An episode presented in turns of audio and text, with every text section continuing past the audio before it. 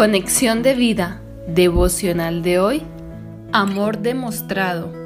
Dispongamos nuestro corazón para la oración inicial. Gracias Jesús por perdonarme y amarme tal como soy, por llenar mi corazón de amor y gratitud por la obra que hiciste por mí en la cruz. Me perdonaste, me salvaste y cambiaste mi vida. Quiero que mi gratitud sea más que palabras bonitas, que la pueda demostrar con actos de servicio generoso, de bendición y amor hacia ti y hacia otros. Amén. Ahora leamos la palabra de Dios. Lucas capítulo 7 versículos del 37 al 47.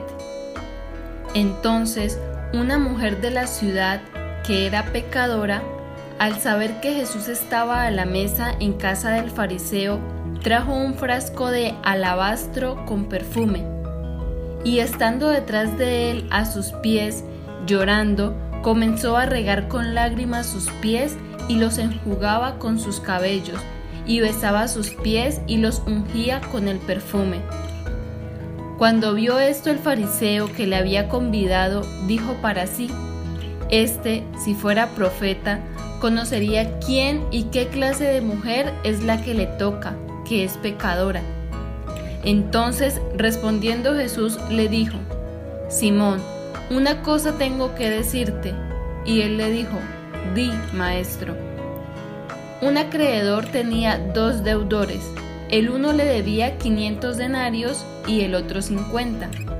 Y no teniendo ellos con qué pagar, perdonó a ambos.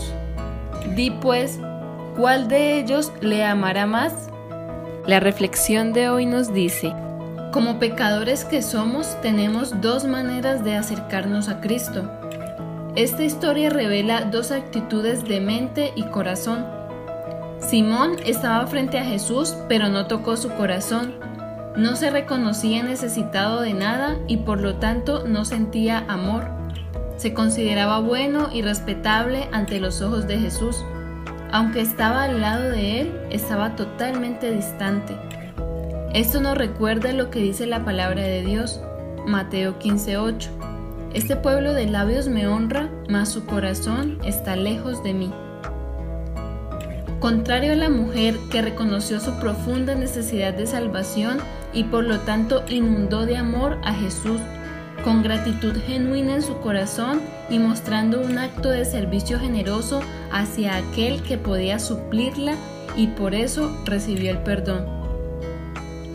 Siendo todos igualmente deudores, todos hemos sido perdonados y cuando hemos recibido mucho, amamos mucho y esto debe traducirse en gratitud y servicio hacia Jesús. La mujer honró a Cristo ungiéndolo, derramando sobre él lo más costoso que tenía, su perfume. Era todo lo que podía ofrecerle y lo hizo con una actitud contrita y humilde hacia su Salvador. Simón no demostró amor, no se esmeró en tratar a Jesús como un huésped de honor, como una señal de respeto y estima. Cualquier cosa que hagamos que tenga apariencia de virtud no es más que hipocresía cuando es ejecutada sin amor. No se puede concebir la vida en Cristo sin amor. Pensemos en maneras de motivarnos a realizar actos de amor y buenas acciones, de tener gratitud como un acto de servicio desinteresado y generoso hacia Dios y hacia otros. Como dice primera de Juan 3:18, Hijitos míos, no amemos de palabra ni de lengua, sino de hecho y en verdad.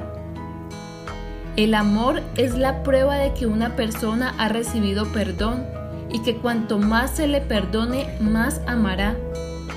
Amar es la expresión de mostrar gratitud al Señor por todo lo que ha hecho por nosotros. Solo los que reconocen la profundidad de su pecado pueden apreciar todo el perdón que Jesús nos ha dado. Hay muchas maneras de mostrar gratitud a Dios y una de ellas es cumplir su propósito en nuestra vida, haciendo su voluntad, compartiendo su palabra y amando al prójimo como a nosotros mismos.